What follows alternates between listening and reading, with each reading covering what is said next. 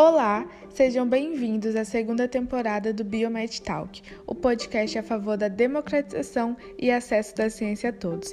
Nós somos alunos de biomedicina do IF de Vila Velha e convidamos você a focar nos conhecimentos hoje. Nessa segunda temporada, estamos falando sobre as cinco grandes pandemias já enfrentadas pela humanidade antes do Covid-19 o primeiro episódio foi sobre a peste negra e esse episódio será sobre a varíola.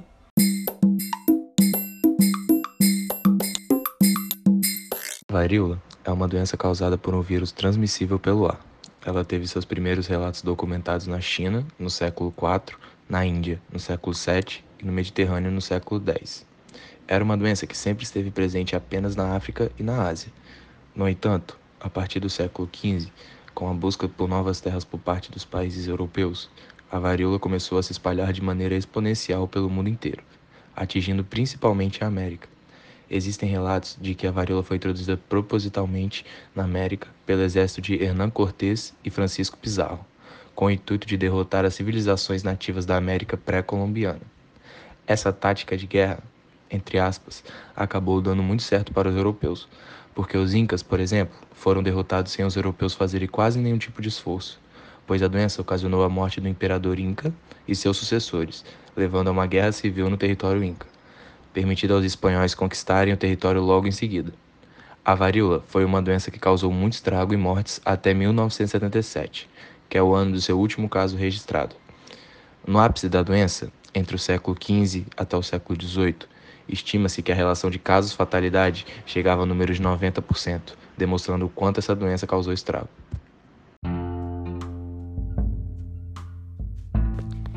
Apresentamos para vocês o contexto histórico da varíola e como que ela se espalhou pelo mundo.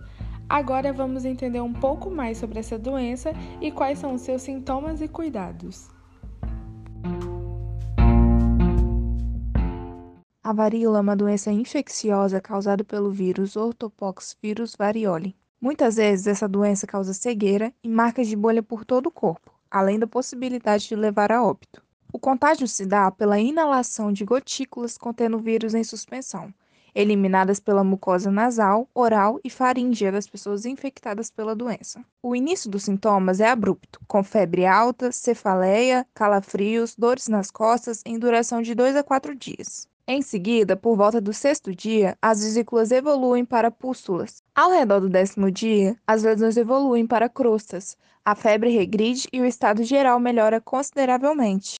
A varíola não tem cura, e os tratamentos existentes somente aliviam os sintomas da doença, sem a possibilidade de matar o vírus. A melhor maneira de prevenir a doença é por meio da vacinação. A varíola foi a primeira doença para a qual foi desenvolvida uma vacina. Para explicar melhor sobre a criação da vacina, iremos para o Momento com o Especialista. Olá, pessoal. Eu sou a professora Késia, sou microbiologista e vou falar aqui com vocês sobre a relação entre varíola e a criação da vacina. Os primeiros registros de tentativas de uma indução de imunidade são de práticas realizadas pelos chineses no século XV eles retiravam crostas de feridas de pessoas com quadro leve de varíola, deixavam essas crostas secar e depois essas crostas eram inaladas ou inseridas dentro de pequenos cortes na pele de pessoas que ainda não haviam contraído a doença, como uma tentativa de induzir a imunidade dessas pessoas para que elas não adoecessem. Essa prática ficou conhecida como variolação já em 1798, um médico inglês chamado Edward Jenner realizou um experimento a fim de avaliar a indução da imunidade contra a varíola. Ele observou que as mulheres que ordenhavam vacas com a doença, a chamada varíola bovina, contraíam a doença, mas desenvolviam apenas um quadro leve. Elas apresentavam apenas algumas feridas nas mãos e posteriormente elas ficavam imunes à varíola. Então, para testar essa ideia de que o contato com a varíola bovina poderia induzir uma proteção contra a varíola, Jenner retirou o fluido de uma pústula de varíola bovina e injetou no braço de um menino de 8 anos de idade. Posteriormente, ele infectou intencionalmente esse menino com a varíola e, como previsto, ele não desenvolveu a doença.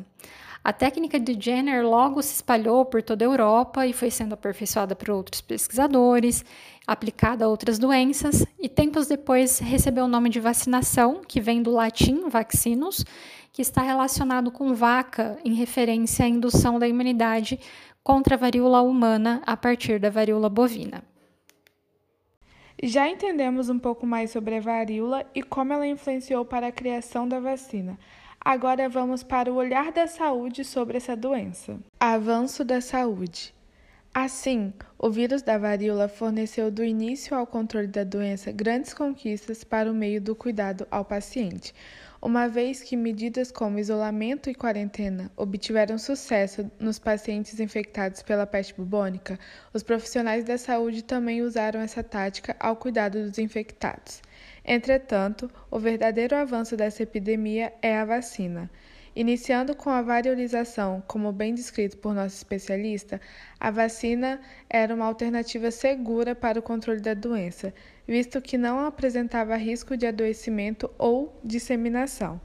Além disso, alguns médicos e milhares de profissionais locais de saúde participaram do Programa Global de Erradicação da Varíola, que, liderado pela Organização Mundial da Saúde em 1980, alcançou seu objetivo central. Agora já posso dizer que vocês estão pocando nos conhecimentos, depois de tanta informação exibida nesse podcast. Só que ainda tem mais. Vamos para as curiosidades. Curiosidades: a campanha de erradicação da varíola no Brasil foi a única que atingiu plenamente seus objetivos. Apoiada em orientações da OMS, o Brasil adotou conceitos e medidas de trabalho em saúde pública usados até hoje para conter surtos ou epidemias de novas doenças. Uma antiga prática de imunização usada contra a varíola consistia em coletar as crostas das feridas de pessoas contaminadas e pulverizá-las sobre as narinas de pessoas que não continham a doença. Esperava-se que com essa prática as pessoas ganhassem imunidade contra a doença.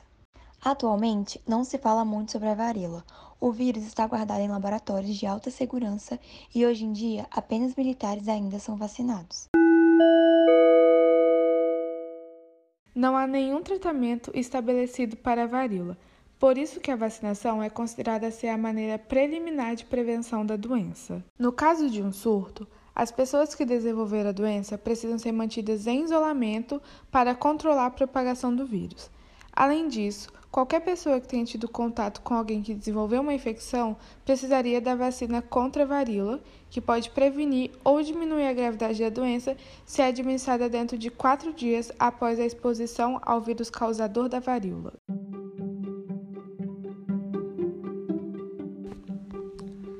Agradecemos por você ter escutado esse podcast até o final.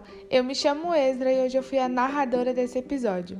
Além disso, tivemos a participação da professora e microbiologista Késia e dos alunos de biomedicina do IF de Vila Velha, Agatha Rossiter, Caio Ataíde, Laís Barbosa e Lara Fernandes. Um beijo e até a próxima!